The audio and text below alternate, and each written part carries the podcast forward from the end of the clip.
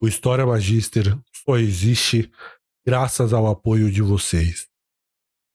Quero agradecer aqui mais uma vez publicamente a todos vocês que tornam o História Magister possível, apoiando através do Apoia-se. Tá? Matheus Cainan, Emerson Firmino, Felipe Zarur, Paulo Vasconcelos, Calar Rossi, Cláudio Shida, Roberto Furtado, Larissa de Freitas, Márcia Scroll, Rodrigo Laureano, Vanessa Carvalho, Marisete Goetz, de Vitorino, Danilo Romano e Rafael Flack.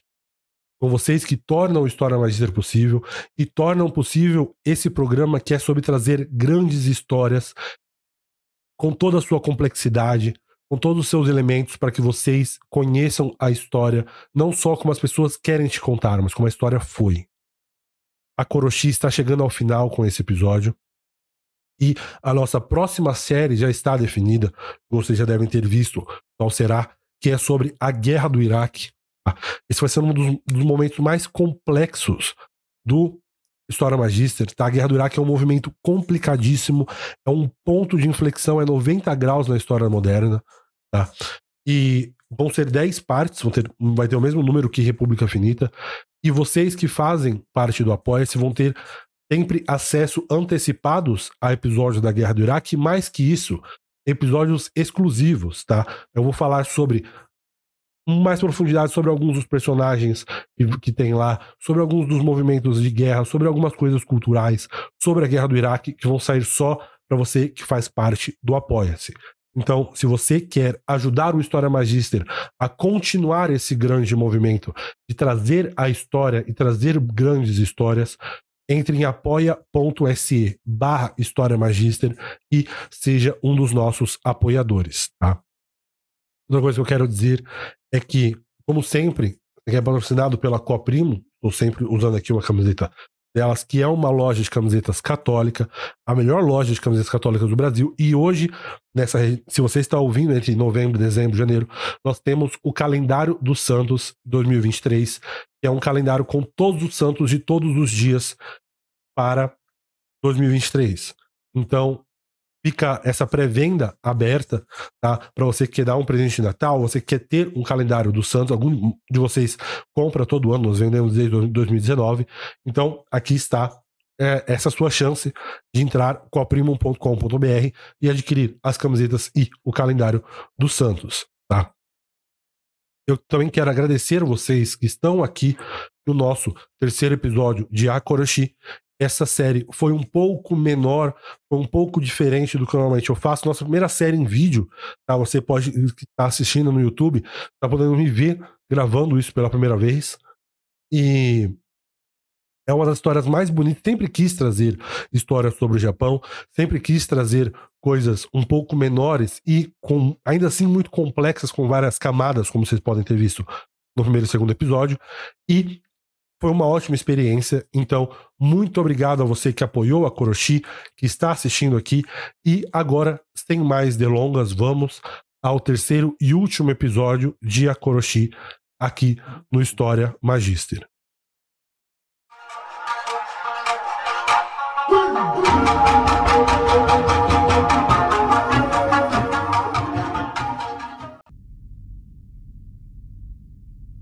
Nos nossos dois primeiros episódios, nós colocamos os elementos e os personagens principais e mal chegamos no começo da nossa história em 1701, que foi quando um daimyo, que era um senhor da guerra feudal, se indispôs com um convidado imperial. Quando eu digo senhor da guerra feudal para daimyo, esse não é o termo mais correto a propósito, porque em 1701 já se muito foi o tempo em que esses daimyos lutavam entre si. A essa altura, nós, nós já estamos alcançando quase 100 anos de paz sob o shogunato Tokugawa. Então, esses daimyos agora eram muito mais parecidos com os seus samurais, que não eram mais guerreiros, eram muito mais burocratas na maioria das vezes. Mas isso você já viu na nossa história, se você ouviu os outros episódios. O homem, um dos homens principais da nossa história é este aqui. Asano Naganori. Asano Takumi no Kami Naganori. Ele era esse senhor feudal que foi convidado a assumir um papel no, na corte do Shogun nessa ocasião particular. Então ele iria receber os emissários do imperador e realizar a sua cerimônia com eles e trocar os presentes para ele e para o imperador. Por mais que seja uma coisa tão importante, uma cerimônia tão importante, ela deixa, ela fica de lado para outra coisa, que é a briga de Asano Naganori com o oficial de justiça que nós também já conhecemos, chamado Kira Yoshinaka, Kira Kosuki Nosuke Yoshinaka. Kira era o encarregado de supervisionar essa troca cerimonial entre os emissários do imperador. Nós não sabemos, eu já entrei nos detalhes aqui de quão nebulosa é o motivo da briga entre esses dois, mas o resultado ele é o mesmo, não, não interessa a fonte. Asano puxa a sua espada para tentar matar o oficial Kira Yoshinaka e ele quebra uma das regras fundamentais e pode colocar a sua cabeça a prêmio na época, que é nunca puxar, nunca desembainhar uma lâmina dentro do palácio do Shogun por qualquer motivo. O Shogun, obviamente, não aceitou essa. Uma, como é que eu vou dizer? Essa revolta de Asano Naganori. Muito bem, nós conversamos no episódio 1 sobre a tradição do seppuku e era exatamente aquilo que Asano foi condenado a fazer. As terras de Asano Naganori seriam confiscadas. Os samurais, sob Asano Naganori, se tornariam agora samurais sem mestre. Tá? Ou seja, eles não podem mais ser empregados por ninguém, eles têm de descobrir o que eles vão fazer com a sua vida. Tá? Pelo, pelo outro lado, Kira Yoshinaka não foi é, penalizado de nenhuma forma pelo Shogun, porque na visão do Shogun, Kira não fez nada. Quando Asano atacou Kira Yoshinaka, Kira mal se defendeu. Então, Kira sai andando e Asano Naganori comete o seppuku, o suicídio ritual que nós já abordamos com muito mais profundidade no primeiro episódio aqui da nossa saga. Mas os samurais da família Naganori não viram essa história da mesma maneira que eu acabei de contar para vocês. Eles não sabiam, como nós não sabemos hoje, poucas pessoas sabiam na época, o motivo real da briga entre Kira e o seu, o seu senhor, o seu amo, Asano Naganori. Mas para eles pouco importava, porque na visão deles, se uma briga foi instigada, os dois lados deram algum motivo para a briga, mas só um dos lados foi punido, só Asano Naganori, enquanto Kira continuou com a sua vida e com seus títulos, tá?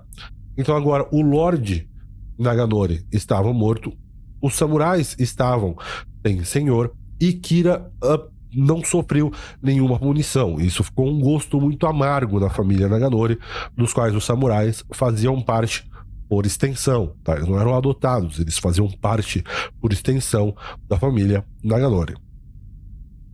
Na província de Harima, atualmente província de Hyogo, no Japão, vivia um samurai dos seus quarenta e poucos anos, que é o personagem principal da nossa história. Um homem chamado Oishi Yoshio ele era o encarregado dos samurais da família Naganori de comandar as coisas quando Asano não estava nas suas terras, que era quase sempre. Então, Oishi tinha uma preocupação gigantesca com o bem da família Naganori e, neste momento em especial, uma mais importante. Ele tinha o descobrir o que fazer com os outros 300 samurais que estavam sob o nome, sob a tutelagem de Asano Naganori. Não só o senhor deles, Asano, estava morto, o que já era ruim o suficiente, mas o irmão de Asano não teve permissão de herdar nenhuma das terras. Então, todos os Naganori seriam despojados das suas terras, os samurais seriam despojados dos seus status de samurai e agora eles se tornariam Ronins. Ronin significa samurai sem mestre. A bem da verdade, a palavra Ronin ela significa sim samurai sem mestre, mas os kanjis que formam a palavra Ronin é um caractere de onda e um caractere de homem. Tá? Então, a tradução literal de Ronin seria homem-onda, tá? no significado de que um samurai sem senhor, um samurai sem terras, ele é como um, um homem que é levado pelas ondas, como um barco que está é, sem um porto para se ancorar. Então ele depende das ondas para saber onde é que ele vai parar na vida. Então, se tornar um Ronin significa ser condenado à pobreza, já que ninguém vai te pagar, você não vai ter um lugar para dormir. Então, as chances de alguém te contratar são quase zero, porque o seu nome começa a vagar por aí como de um Ronin. E como não existem mais guerras que exija a mão de obra de um samurai, e já que a maioria dos lords já tem o máximo de samurai que eles podem pagar, então agora os Ronin têm um. Uma vez que eles se tornam Ronin, eles são quase condenados a uma vida de pobreza, a uma vida devagar. Devagar, vagar por aí, não devagar. Existiam, além de tudo, leis co coordenando e limitando o número de samurais que os daimyos poderiam contratar. Isso era, obviamente, uma tática do clã do Shogun para limitar o poder dos daimyos de revolta contra o Shogun, que claramente estava funcionando, porque, como eu disse, nós estamos agora com 100 anos de paz sob o mesmo clã de Shoguns. Então, como existia um limite de samurais e um próprio senhor pode ter, quando os samurais se tornam ronins, se tornam vagantes, muito deles têm de recorrer ao banditismo, ou então eles se juntam ao crime organizado, que é uma das origens sociais da Yakuza. Tá? É um dos motivos pelo qual o crime organizado no Japão se torna um grande poder. Mas aqui já, já, já estamos nos adiantando muito, tá? Alguns outros deles podem eventualmente se, se tornar sacerdotes. Eles podem descer do status de samurai para pegar outros é, trabalhos abaixo do status dele, tá? Mas a moral da história é que se tornar um Ronin era um, um destino muito ruim para um samurai, tá? Então, quando chegou a notícia de que todos eles, esses 300 homens de Asano Naganori, tinham se tornado Ronin, uma grande discussão aconteceu entre eles sobre o que fazer. Tá? Alguns deles queriam se vingar de Kira. Entre eles estavam samurais famosos dos 47 Ronin que nós vamos citar, como Horibi Yahei, Okudama Godayu e Hazama Kihei, que eram alguns dos líderes entre esses 300, e eles cantavam este ponto de vista. Outros samurais, entre esses agora Ronin, esses 300 Ronin, eles perceberam que atacar Kira Yoshinaka, que era um cara muito importante, era um grande homem dentro da logística imperial, seria um suicídio, ainda mais que a mansão de Kira estaria fortemente vigiada, justamente por medo deste ataque destes samurais, agora lea ainda leais ao já afinado Asano Naganori. Se atacar Kira não era uma opção, alguns desses samurais então ventilaram a ideia de que eles pudessem se entrincheirar no castelo e recusar a entregar esses essas terras de Asano Naganori para o shogun. Mas isso também claramente seria um movimento suicida, porque o Shogun tinha todas as maneiras, todas as forças suficientes para esmagar uma revolta de 300 samurais. Tá? Então, Oishi Yoshio, que era o líder desses homens que eu acabei de citar há pouco, o personagem principal da nossa história, ele foi fundamental para convencer os samurais mais mais belicosos, esses que eu estou citando aqui, a obedecer às ordens do Shogun e desocupar as terras de Asano Naganori. Não teria nenhum motivo para fazer isso senão querer se dispor da própria vida lutando numa revolta inútil contra o Shogun neste momento, tá? Oishi Yoshio, como eu falei, ele era o homem responsável por cuidar das terras de Asano Naganori. Então ele era um cara que tinha, ele era muito bem versado nos na administração das coisas da família. Então, ele disse a eles que iria cuidar disso de todas as maneiras possíveis no momento. Então, ele escreveu, fez algumas petições ao Shogun, pedindo para que ele devolvesse as terras à família Asano, pediu que ele condenasse, é, entendesse, ou pelo menos explicasse por que Kira não foi culpado de nenhum movimento nessa briga, já que Kira claramente tem, deve ter feito alguma coisa para provocar Asano Naganori. Oishi fez várias petições contra, contra, não, né, para o Shogun, mas neste ponto da história ele não conseguiu nenhuma resposta concreta. E Oishi Yoshi claramente estava tentando evitar dar a sua vida por uma causa perdida, como era essa de Asano Naganori neste momento. À luz dessas tentativas civis de Yoshi Yoshio de tentar alguma justiça para o nome da família e sendo recusado em todas as suas tentativas pelo Shogun, então os samurais não tiveram muito mais o que fazer, não se separar. Há todo um debate aqui na historiografia japonesa, no qual eu não sou um grande versado, porque boa parte dessas fontes estão em um japonês e até num japonês mais antigo. Meu japonês é muito fraco para poder ler esse tipo de fontes, então as minhas fontes eu dependo muito mais de fontes traduzidas e fontes modernas, tá? Mas eu consigo sim algumas boas fontes mais antigas que têm boas referências e bons historiadores hoje em dia, que tem um japonês muito melhor que o meu. Então, o, há um grande debate nesse momento sobre quais eram as intenções do desses 300 samurais em se separar um do outro. Tá? Porque quando eles se separam um do outro após as recusas simples do Shogun, há um grande debate historiográfico sobre se eles já tinham decidido o futuro desse caso, dessa nossa história dos 47 Ronin, ou se eles tinham simplesmente desistido de tudo. Tá? Um homem que eu vou citar aqui é um homem que viveu no século 17, chamado Yamaga Soko. Tá? Ele era um filósofo, ele também era um samurai. Ele viveu entre 1622 e 1685. Ele era um, um filósofo confucionista e também um grande estudioso da guerra. Tá? Os escritos, se vocês forem atrás dos escritos de Yamagasoko, vocês vão ver que ele era um grande intelectual já em vida, que ele colocava muita ênfase na lealdade entre os samurais e na lealdade no Japão em geral, tá?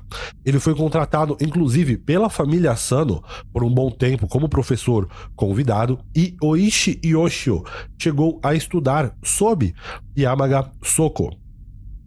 Como eu mencionei anteriormente, na verdade no episódio 1, durante os anos 1600, que foram o início da era Tokugawa, o papel do samurai começou a mudar e foi ali que Yamaga Soko começou a perceber o que foram os escritos da sua vida.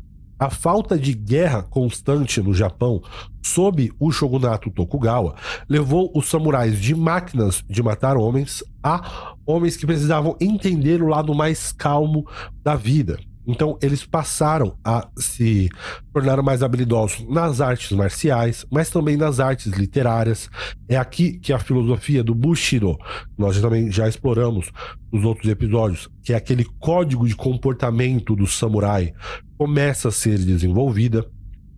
E os escritos de Yamagasoko têm um grande papel nessa, nessa civilidade, digamos assim, que é, os samurais estão agora tendo nessa nova realidade social do Japão. Um autor que eu uso, que eu usei muito, explorei muito os escritos, que é um, um historiador inglês com muitos trabalhos importantíssimos e belíssimos sobre a história do Japão, é um homem chamado Stephen Turnbull. Em um dos seus livros, ele escreve, e eu abro aspas aqui. A questão central para Yamagasoko era o papel da classe militar em uma era de paz. Sua conclusão foi que o samurai tinha que agir como exemplo para o resto da sociedade. particularmente dando um exemplo de devoção ao dever. Fecho aspas. Nós já estudamos, já estamos bastante familiarizados com essa tudo ao redor do conto dos 47 Ronin para entender então essa devoção, esse papel de exemplo que os samurais têm de dar à sociedade. E é aqui então os escritos de Yamagasoko e também do Bushido, apesar de que os Bushido eu vou falar um pouco mais para frente aqui, que eles entendem que eles precisam moldar esse plano de vingança que é a história dos 47 Ronin. Não havia nenhuma maneira realista de atacar o Shogun pela morte de Asano Naganori. Era impossível, os samurais sabiam disso. Mas talvez, apenas talvez, eles tivessem uma chance de matar Kira Yoshinaka. Do jeito que os samurais viam, Kira era o inimigo do seu lord, e foi ele quem iniciou essa sequência de eventos que levou à morte de Asano Naganori. Então, independente do motivo inicial da briga entre Kira e Asano, Yoshi Yoshio decidiu que ele iria terminar essa briga. Uma vez que ele não conseguiu pelos meios legais através do Shogun, então ele decidiu que era o dever dele honrar a família Asano e resgatar a honra da família e também dos seus samurais. Eu não gosto de ficar falando isso, mas eu preciso relatar para vocês, enquanto historiador, tá? Historiador amador que eu sou, que os, os detalhes históricos, a partir deste momento, são também um pouco nebulosos, para se dizer o mínimo. Porque a história dos 47 Ronin, ela é, mais uma vez eu vou ter que explicar isso, eu já expliquei outras vezes. Ela é uma história real, mas ela é também um tipo de conto de fadas no Japão no sentido de que ela tem uma moral e ela exemplifica um, uma parte importantíssima do povo japonês.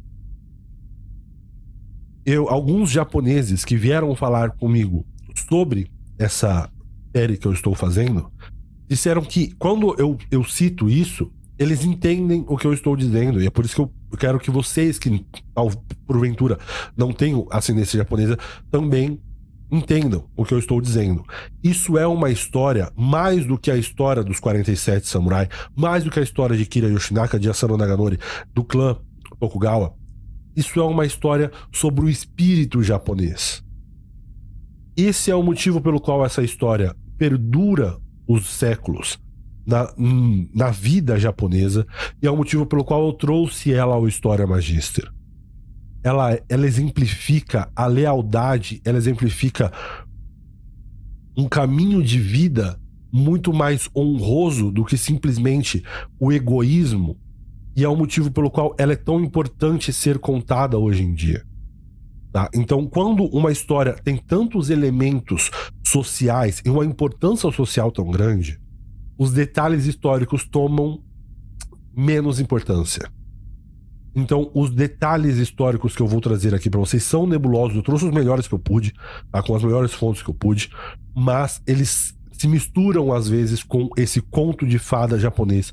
Por isso que eu tenho sempre de dizer que alguns dos detalhes históricos que eu tenho aqui não são os mais profundos e cravados na pedra.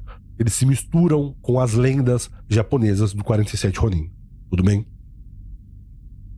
Continuando agora, depois desse disclaimer, uma das teorias históricas com mais tração, com mais ênfase do Japão sugere que a partir deste momento da nossa história, Oishi Yoshio e alguns dos seus samurais fazem um juramento secreto para vingar Asano Naganori e fazer Kira pagar. Tá? Eu gosto dessa ideia, dessa, desse, desse plano de vingança histórico, tá? Essa é a versão que eu costumo seguir, essa é a versão que eu prefiro estudar, mas eu não quero deixar vocês com essa fidelidade à verdade histórica ao Léo, tá?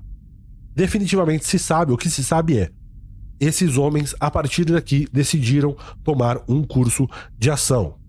Então, muitos deles se mudaram para a cidade de Edo, tá? em 1703, dois anos após o Shogun deixar muito claro que ele não iria restaurar as terras da família Asano. O que nós não sabemos exatamente aqui, que se torna nebuloso, é o que eles decidiram fazer a partir de, da sua chegada a Edo. Tá? Nós não temos ideia de quando a conspiração começou. Nós também não, não temos ideia de quantos ex-samurais estavam envolvidos nisso tudo. Tá? O consenso histórico que eu encontrei por enquanto é que esquece, não dá para encontrar esse número exato ao longo do caminho, tá? É incrível, inclusive, só a nível de detalhe, é incrível que entre os 300 samurais, apenas uma pequena parcela irá agir contra Asano contra Kira, mil desculpas, que são os 47 da história. Mas entre esses 300 e todos os outros que claramente sabiam do plano, é incrível e mais uma amostra da lealdade entre eles, que nenhum deles contaram o plano ao longo do caminho. Nenhum deles vazou nenhuma palavra para o Shogun ou para Kira. Claramente, eles não tinham nenhum dinheiro, eles não tinham nenhuma posição para resistir se eles tivessem alguma oferta feita, mas isso diz muito entre a coesão e a lealdade entre estes homens. Tá? Se você for um cara mais cínico, você pode talvez acreditar que esses homens que não concordaram em traçar o plano não ficaram sabendo, mas eu acho isso muito difícil. E claramente eles queriam o máximo de homens possível junto a eles. Então, eu imagino que o plano foi oferecido a todos os 300 e apenas 47 resolveram seguir. Os outros seguiram a sua vida lealmente ao resto dos seus amigos samurais. Atacar Kira, que era um homem especial da corte, era claramente muito mais fácil de falar do que fazer. Kira tinha muitos homens, muitos guardas na sua equipe. Então, tentar atacar o Kira enquanto ele estava esperando um ataque, uma retaliação, seria suicídio. Oishi e seus homens não tinham como ser precipitados, porque eles tinham menos pessoas. Então, eles precisariam de muita paciência se eles quisessem ter algum tipo de sucesso. Tá? Um homem que não gosta desse lado da paciência que eu estou citando é um homem chamado Yamamoto Tsunetomoto. Ah, ele é o autor do Hagakure, o Hagakure, que eu citei para vocês no primeiro episódio aqui de Akoroshi. Ele é considerado talvez o maior clássico da filosofia samurai de todos os tempos. Esse homem é um gigante na história da filosofia japonesa, tá? E ele defendia com muita veemência, eu vou ler alguns trechos aqui para vocês, que o, o, certo a se fazer nos, na, na função dos 47 Ronin era a ação imediata e não esperar para ter um sucesso, independentemente das consequências, tá? Eu vou ler aqui algum trecho para vocês do Hagakure, em que ele deixa transparecer essa indignação com as ações dos 47 Ronin. Abro aspas. Alguns dizem que morrer sem cumprir a missão é morrer em vão. Mas este é o método tanto de samurais calculistas e covardes, quanto de comerciantes arrogantes de Osaka. Fecho aspas. Outra passagem do Hagakure diz em específico sobre Oishi Yoshio, tá? Abro aspas. O caminho da vingança está em simplesmente forçar a sua entrada em um lugar e se você for derrotado, não há vergonha nisso. Ao pensar que você deve concluir o trabalho, você ficará sem tempo e o tempo irá embora sem você. Ao considerar quantos homens, quantas dívidas ou inimigos se acumula com o tempo, no final você terá mais chances de desistir. Não importa se o inimigo tem milhares de homens. Isso é realização de simplesmente mantê-los afastados e estar determinado em derrubá-lo todos. Sobre o assalto noturno dos Ronins do Lorde Asano, o fato de não cometerem seppuku no Sengakuji foi um erro.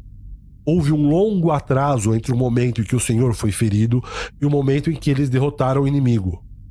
Se Lord Kira tivesse morrido de doença nesse período, teria sido extremamente lamentável. Fecho aspas.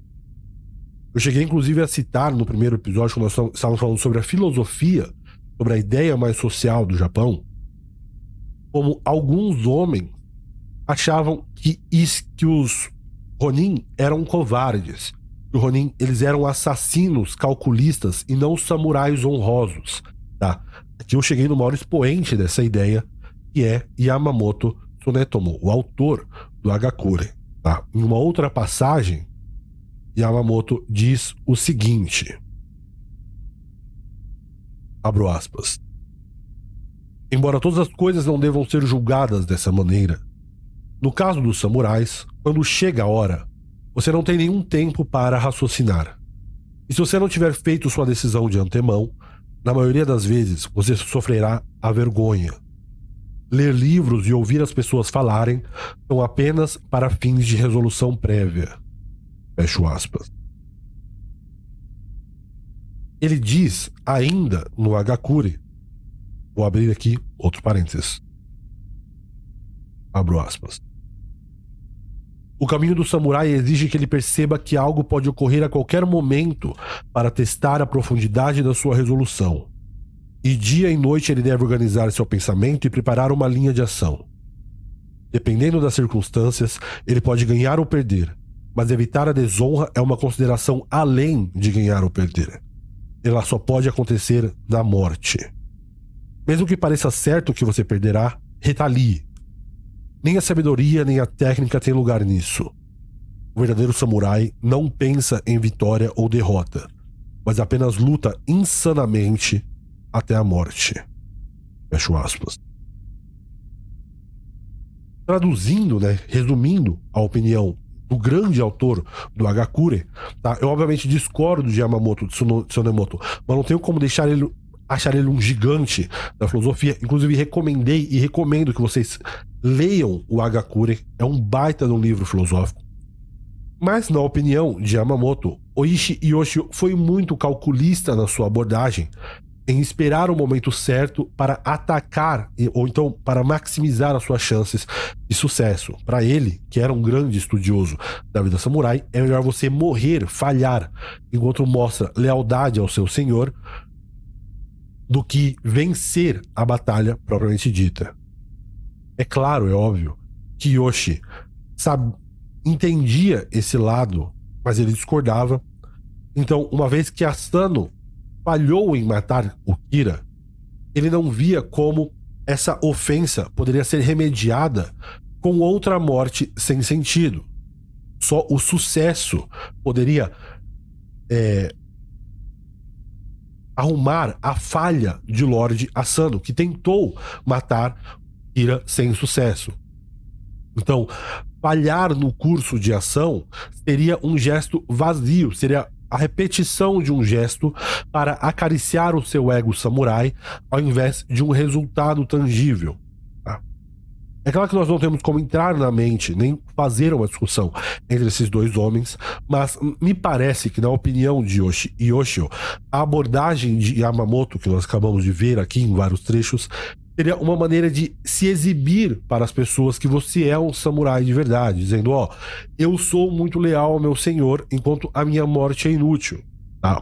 Só mais um fracasso nessa sequência contra Kira Yoshinaka.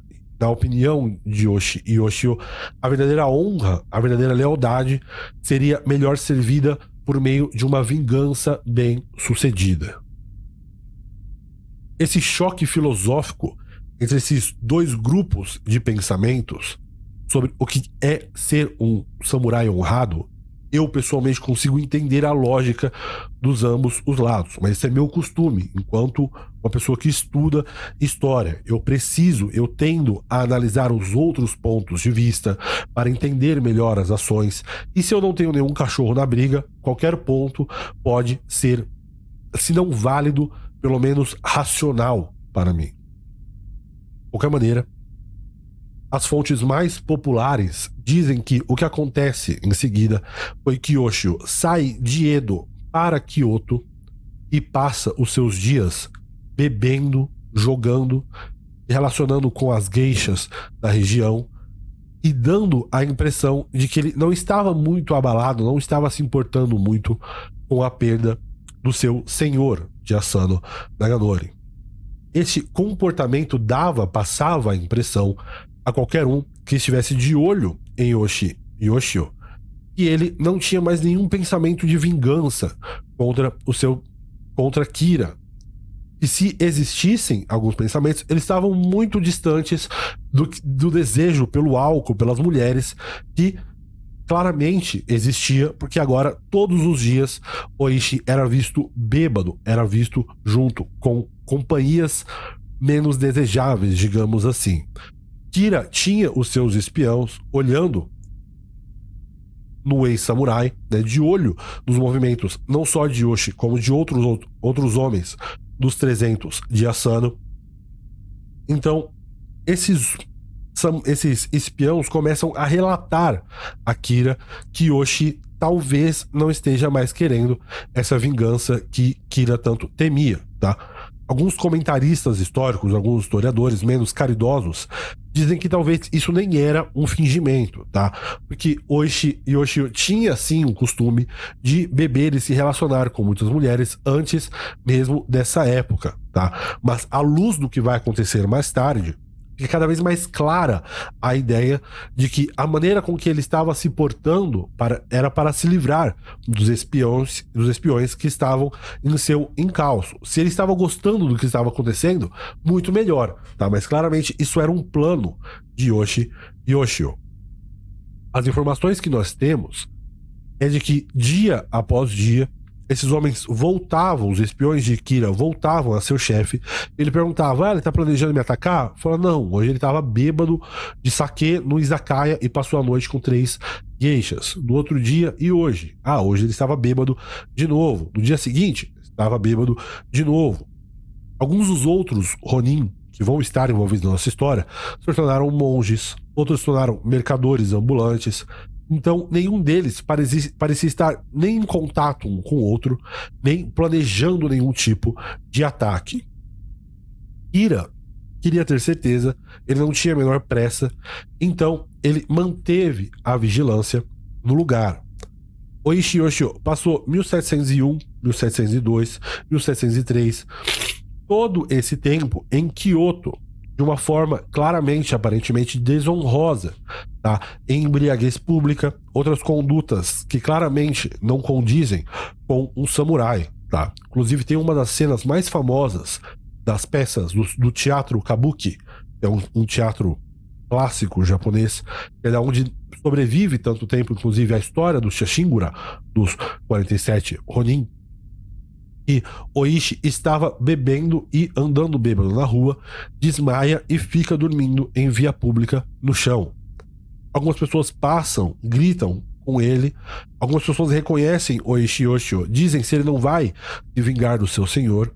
E um homem que está passando, um ex-samurai, reconhece Oishi Yoshio, vê aquela cena desonrosa para a classe dos samurais e cospe em Oishi Yoshio e chuta o homem.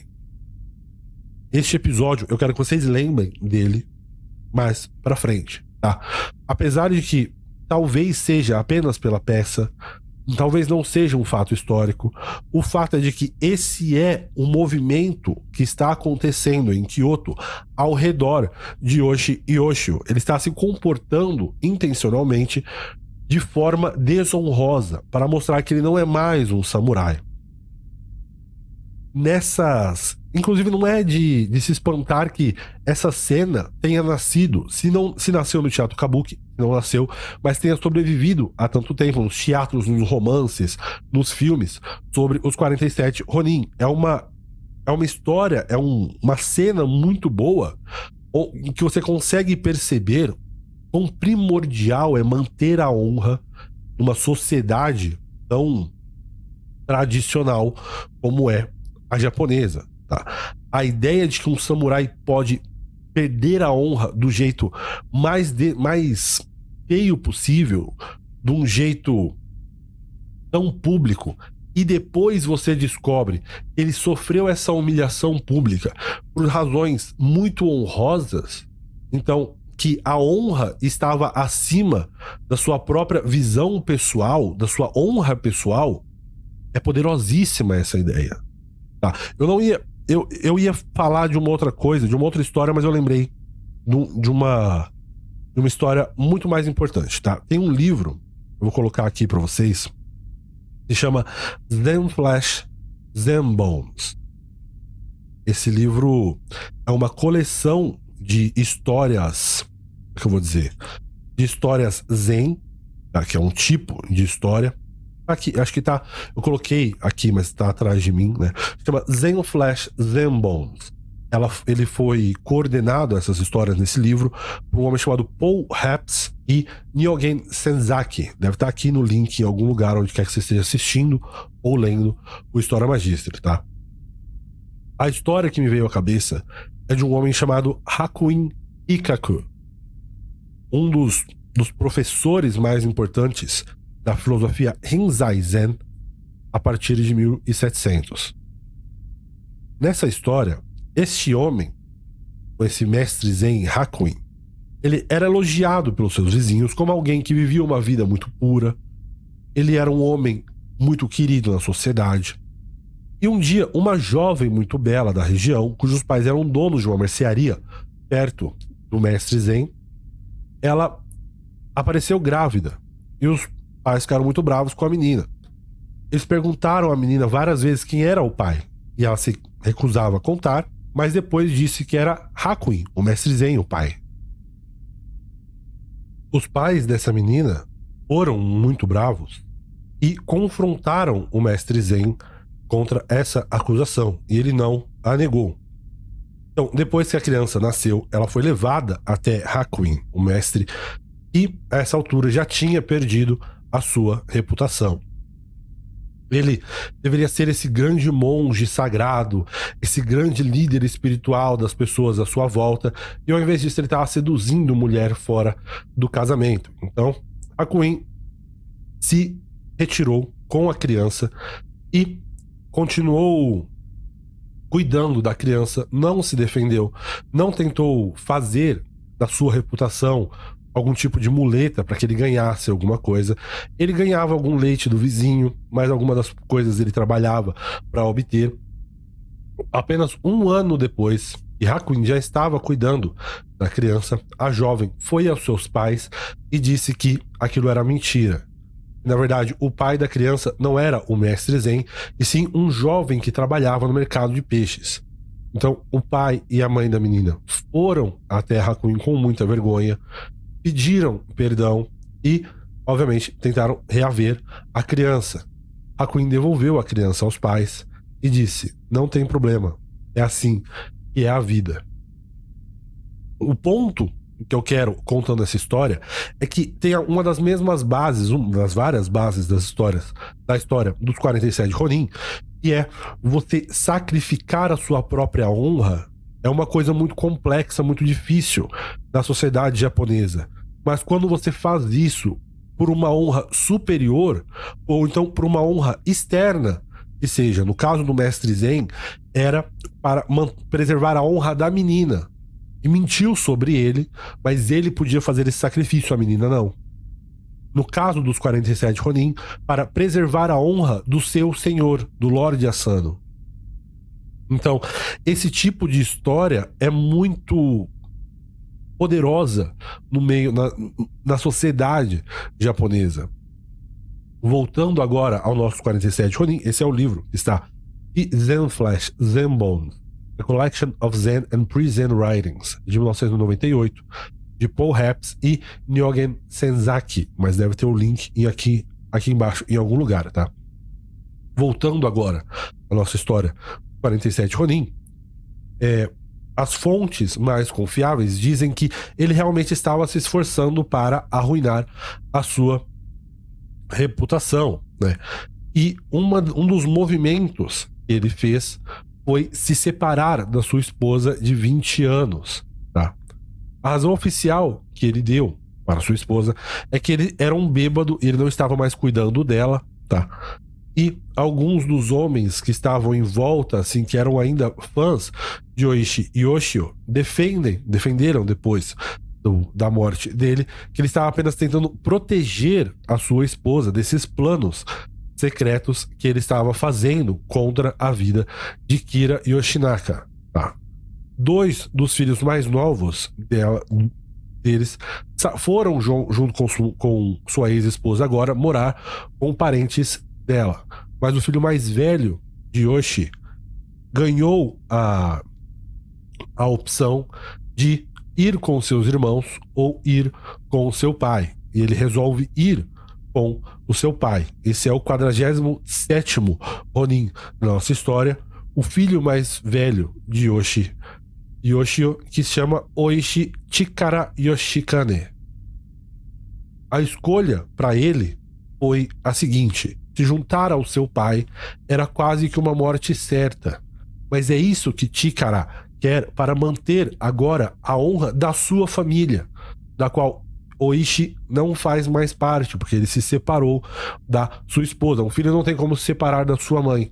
Então ele quer agora manter a integridade e o nome da família dele limpa. Na melhor das hipóteses, ele conseguiria matar Kira e se suicidaria depois, então seria executado logo depois, tá?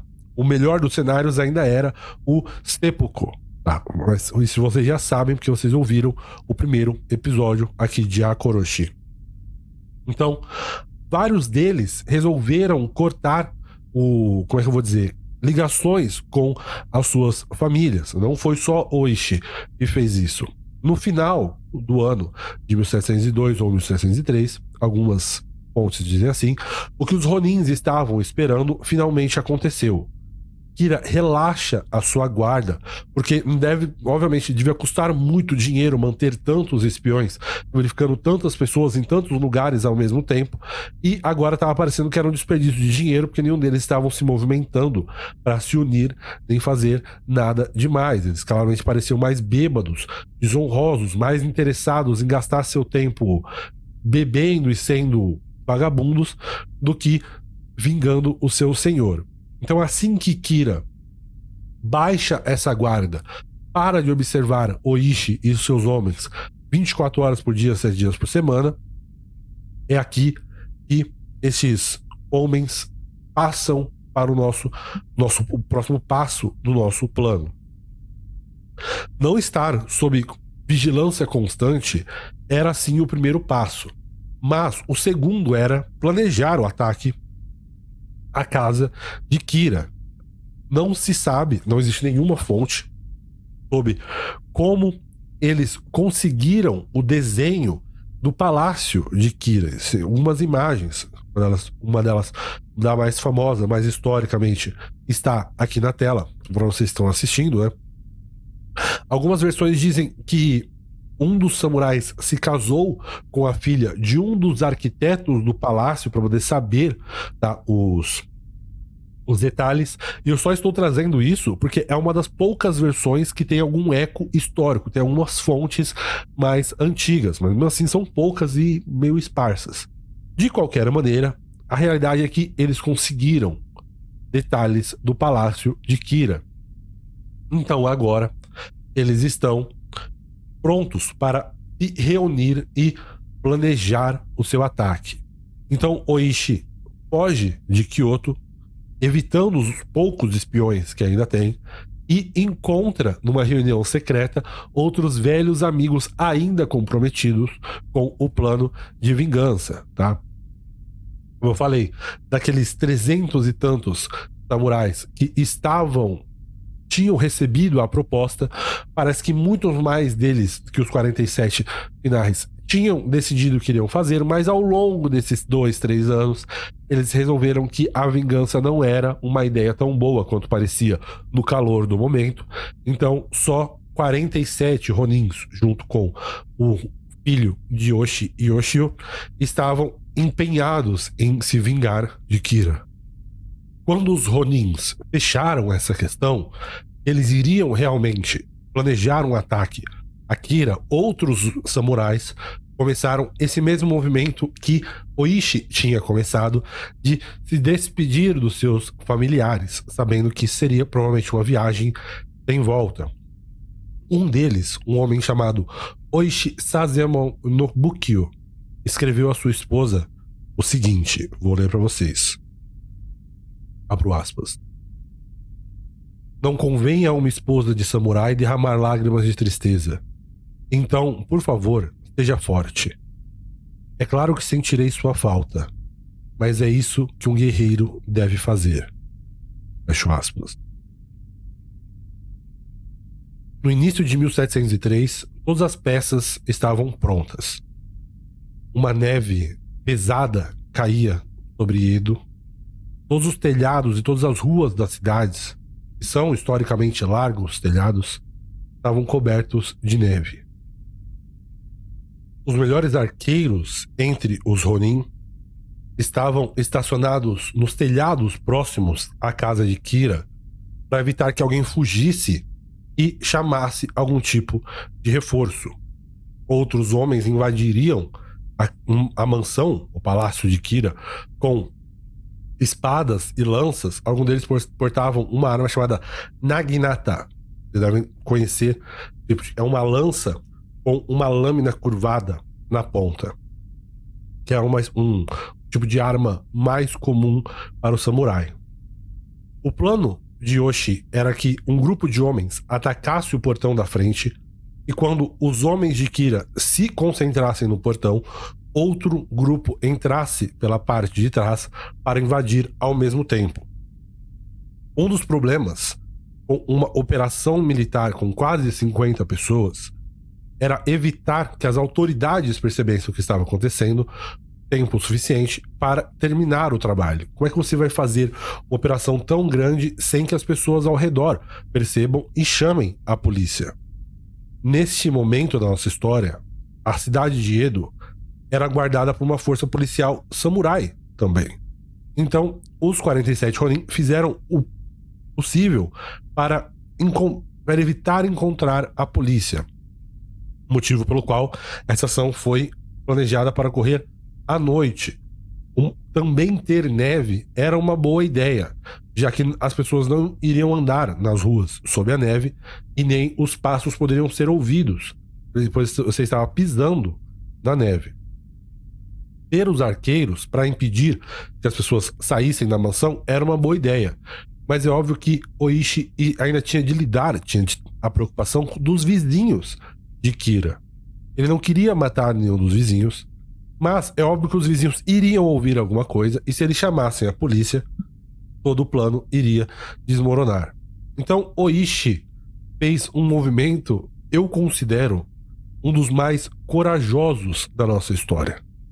Ele simplesmente bateu na porta dos vizinhos e pediu para eles que eles não chamassem a polícia.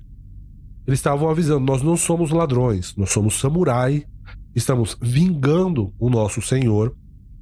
Ninguém vai machucar nenhum de vocês vizinhos.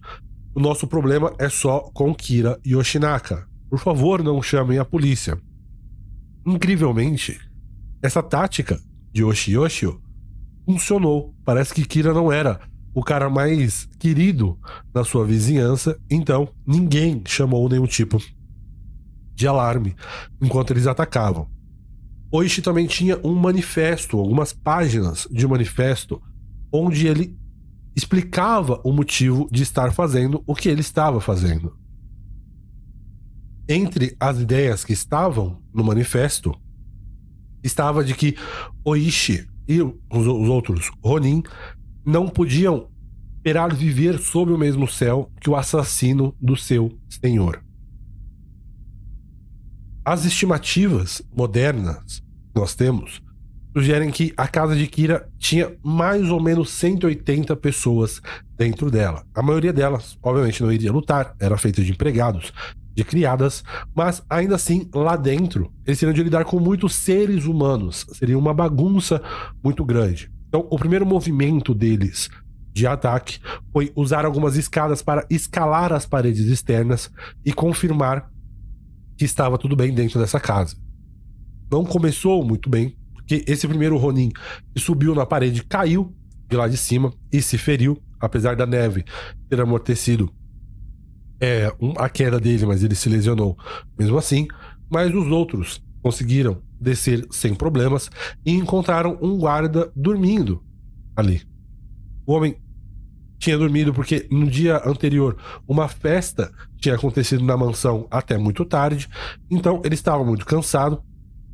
Quando ele acordou, ele viu homens tapando sua boca, exigindo a chave da casa. Ele explicou para eles que as chaves estavam no interior da mansão.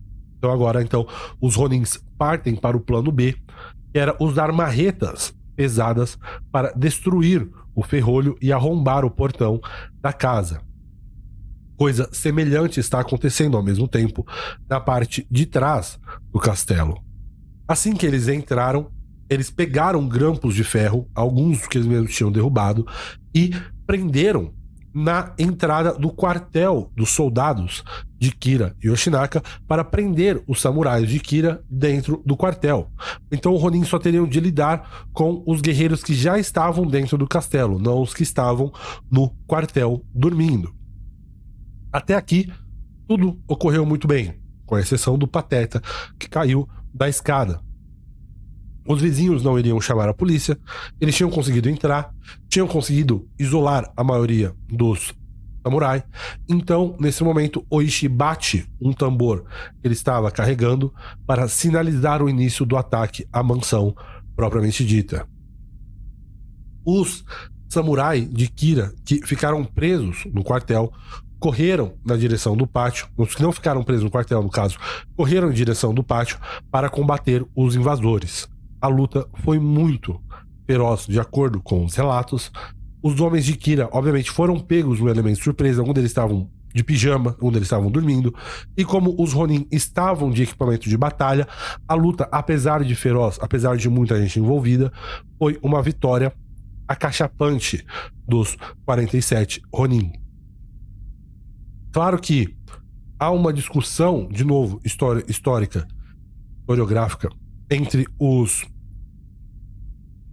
o movimento de Yoshi dentro da mansão, se ele queria matar todo mundo ou se ele queria matar só Kira, mas parece que claramente o movimento de Yoshi era única e exclusivamente alcançar o Kira, já que alguns pouquíssimos civis foram mortos nesse ataque. 17 homens foram mortos e 28 ficaram feridos, tá?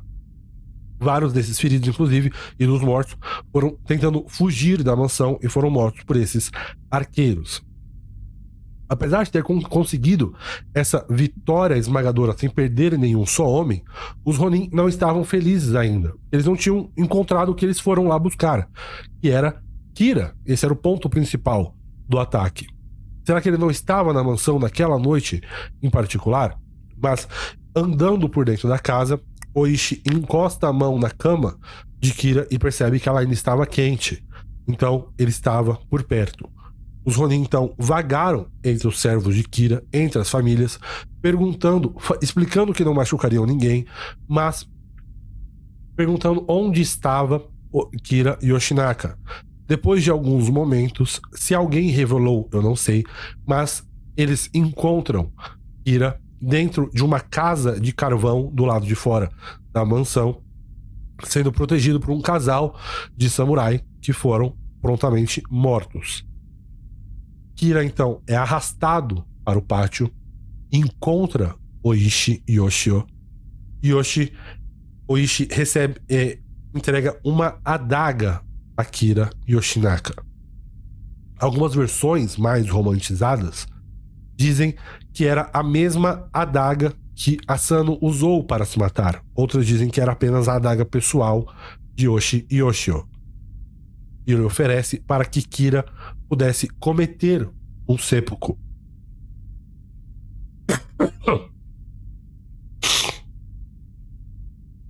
Oishi, então, se oferece para ser o Kaishakunin de Ira Yoshinaka. Se você se lembrar nosso primeiro episódio, o Kai Shakunin é aquele, normalmente aquele homem de confiança que está lá para cortar a cabeça da pessoa quando o sofrimento do seppuku é muito grande.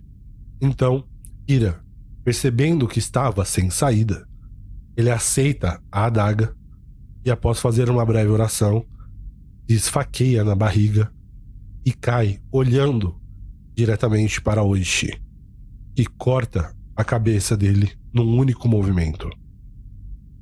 Oishi recolhe a cabeça de Kira Yoshinaka, faz uma oração sobre o seu corpo e reúne com os outros Ronin. A vingança finalmente foi alcançada. Dois dos Ronin saíram do palácio para anunciar o que haviam feito a um inspetor-chefe, enquanto os outros fizeram uma caminhada de quase 10 quilômetros para o templo budista onde estava o túmulo de Asano Naganori. O nome deste templo é Tengakuji. Ah, o templo existe até hoje.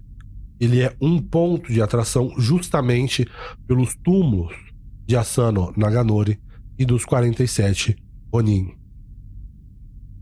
Durante esta caminhada, eles estavam preocupados que alguns dos aliados do Kira tentassem atacar os 47 Ronin e, por isso, eles assumiram uma formação defensiva, protegendo não só Oishi como a cabeça de Kira Yoshinaka, mas mesmo assim, eles encontraram nenhuma resistência durante a viagem.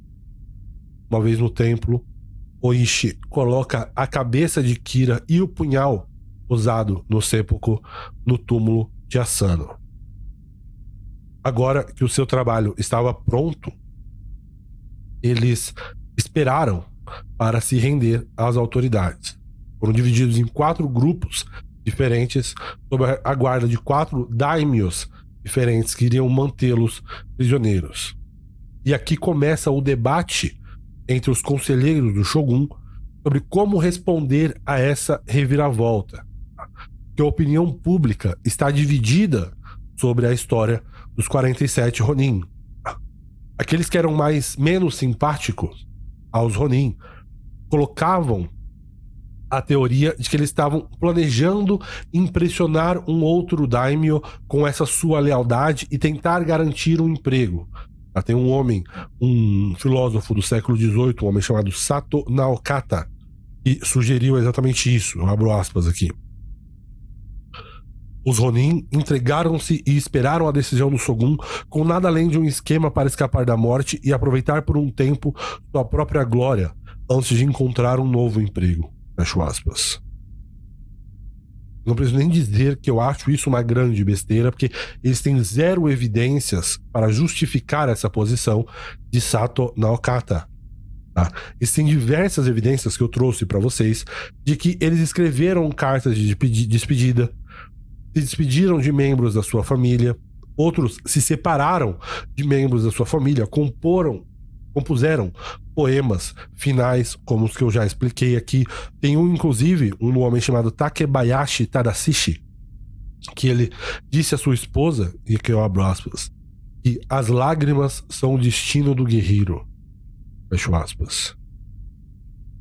Então, a ideia de que eles estavam querendo outro emprego não se sustenta.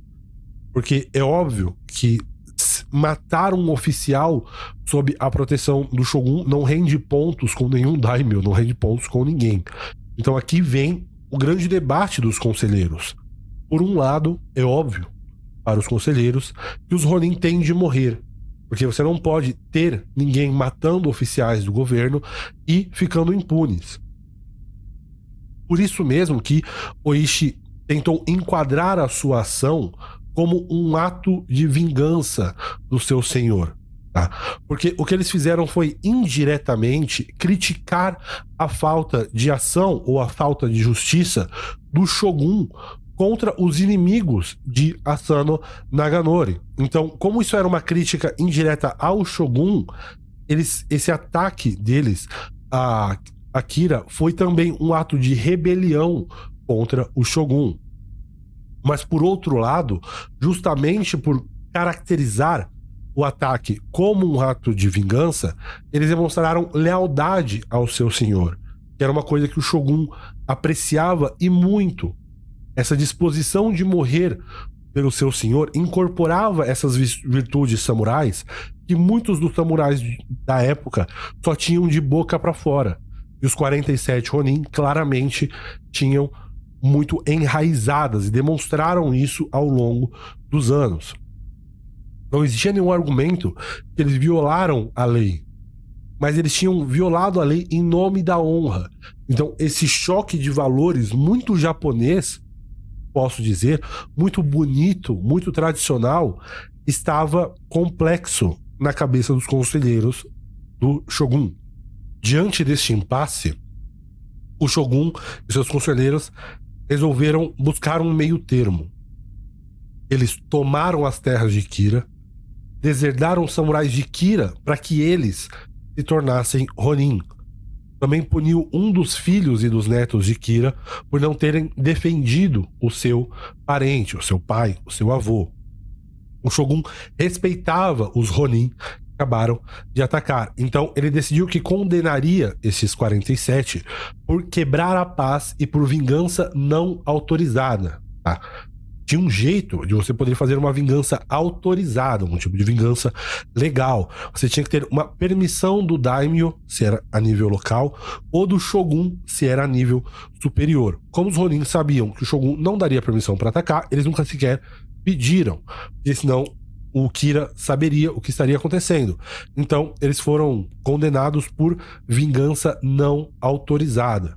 Mas como suas motivações eram nobres, eles tiveram a permissão de morrer como samurais e cometer o seppuku. Os Ronin praticamente vibraram com essa notícia, porque eles consideraram afortunados, muito sortudos, por terem sido condenados à morte através de uma morte honrosa de samurai, que era o seppuku. Tá? Isso era um, um suicídio não era exatamente um suicídio ritual, mas era um, um, ritual que imitava o suicídio essa pessoa, algumas delas, eu expliquei a função do caixa kunin, mas algumas dessas pessoas simplesmente encostavam na adaga, simbolizando o sepulcro, e aí te, tinham a sua cabeça cortada, tá? Inclusive, eu acho que essa é uma das coisas que acontecem com o Ronin mais jovem deles, tá? É o filho de Oishi, que é Chikara, que eu citei aqui para vocês. Ele completou 16 anos nas poucas semanas antes ele morrer de sepulcro. O mais velho dos 47 Ronin tinha seus 70 anos. Então, alguns deles tiveram esse suicídio apenas como um ato simbólico, outros realmente se cortaram.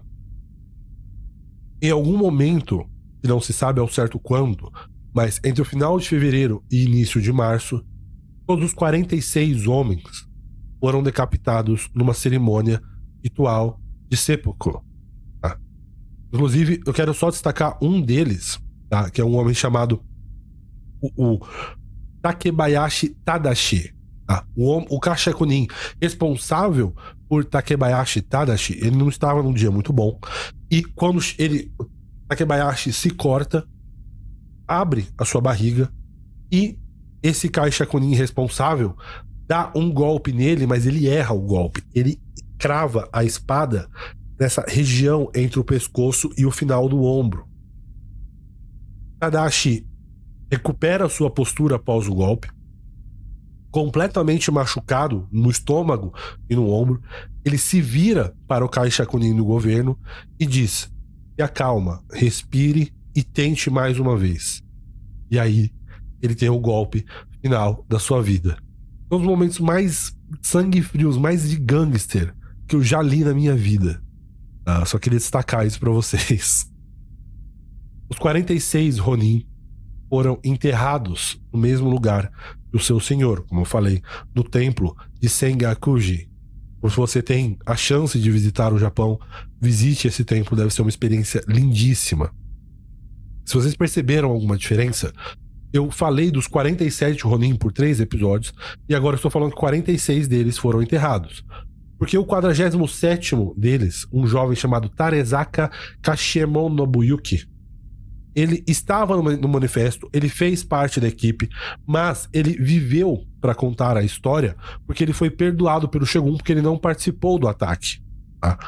Esse jovem não era ainda um samurai de pleno direito.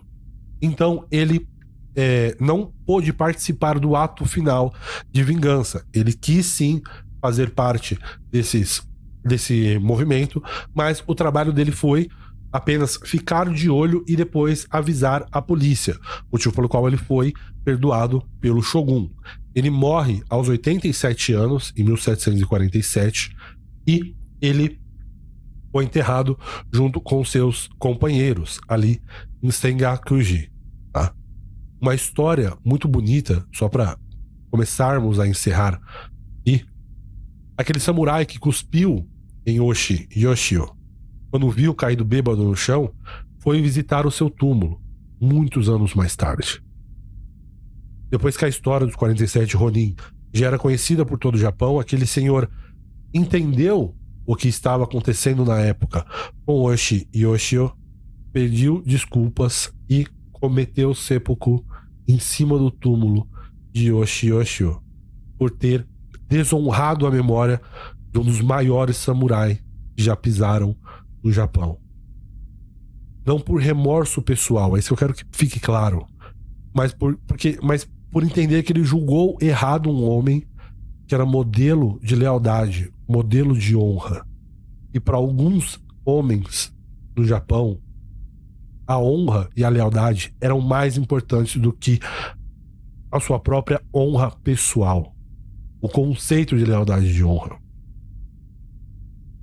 Alguns anos depois da nossa história, o, após a morte do atual shogun, o irmão de Asano Naganori recebe perdão desse novo shogun e tem as, as, terras da família Asano de volta. Então ele restaura a terra da família Asano e permite que os, qualquer ex-samurai que não participou do assassinato tivesse o emprego novamente. Então aqueles o resto dos 300 samurai de Asano agora podem voltar à família de Asano Naganori e que teve o seu nome limpo por esses 47 Ronin. Eu não sei dizer quantas pessoas me, me pediram para falar sobre Japão aqui no História Magister. Tá? Talvez é por fácil o mais o tópico mais pedido, história japonesa num geral e histórias samurai em específico, tá? O tópico mais pedido que eu já tive e eu tive muito prazer em contar essa história. Porque nos nossos dias de hoje eu acho muito importante que nós tenhamos um modelo de lealdade, um modelo de honra, um modelo de virtudes acima das virtudes pessoais, como é a história dos 47 Onin, tá?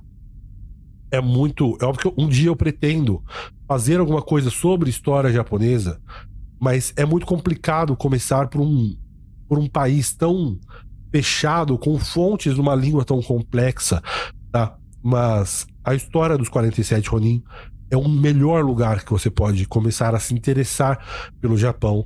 É uma das histórias de vingança e lealdade e heroísmo mais icônicas da história da imaginação japonesa. Tá? O teatro kabuki, que sobrevive e conta essa história ao longo do tempo, ele destaca essas pessoas, os 47 Ronin, como modelos, como figuras que são base, que são pilares de tudo aquilo que um, o Japão, a sociedade japonesa deve aspirar a ser. A sociedade japonesa tem os seus problemas. Eu não sou o melhor do mundo para falar sobre isso, mas é claro, é óbvio, que a sociedade japonesa tem os seus méritos. E vários desses méritos passam pelos exemplos brilhantes e lindos que são passados na história tão complexa, parece muito simples, uma história de, de, samurais que morreram e depois atacam o cara que matou o seu senhor. Eu quero, eu quis trazer para vocês quantas camadas essa história tem, o quão bonito é refletir sobre essa história, quão lindo é entender que pessoas podem ter agido dessa maneira por motivos alheios a si mesmo, por, por ideais muito mais importantes, por ideais muito mais nobres uma das histórias mais bonitas que existem no Japão. Acaba aqui a história de Akoroshi. Nossa próxima série do História Magister já deve estar sendo feita, tá? Você que é do Apoia-se, já deve vai ter acesso a ela antecipado, tá? E muito obrigado a você que ouviu até aqui. Muito obrigado você que fez parte dessa nossa quarta série aqui do História Magister sobre esses grandes samurais da história do Japão. Dessa linda história que é a história dos 47 Ronin. Muito obrigado por ouvir a Koroshi. Até a próxima série do História Magister. Eu te espero lá.